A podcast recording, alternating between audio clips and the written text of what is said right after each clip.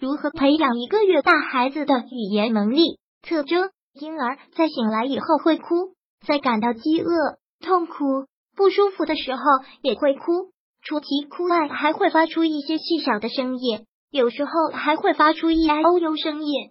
训练方法：一、念儿歌，哼小曲。妈妈用柔和、亲切、富于变化的语调和宝宝说说话，给宝宝念一些比较短的儿歌，或是哼段小音乐，让宝宝能够随时随地听到妈妈的声音。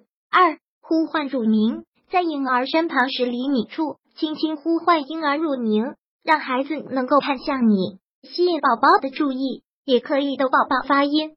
三。说悄悄话，在婴儿睡醒以后，可以使用亲切的语调和婴儿说些悄悄话，如“宝宝，你醒了，睡得好不好呀？”一天可以进行二到三次，每次二到三分钟。四、韵母发音训练。婴儿出生后，一般情况下，第一个表达出来的标准音都为啊。妈妈在宝宝睡醒后，可以温柔的冲着宝宝说啊。每天可以进行二到三次。每次一到两分钟，评估婴儿醒着的时候，除了会哭以外，还会发出一些细小柔和的声音。注意，一建立母亲语言环境，平时多和孩子交流。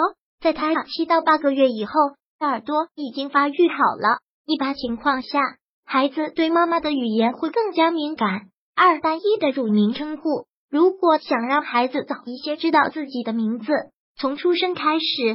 最好就只叫孩子一个名字，为婴儿取一个乳名，然后大家都使用标准的话言叫婴儿乳名，这样孩子会慢慢发展语言理解能力，同时会开始了解自己的名字。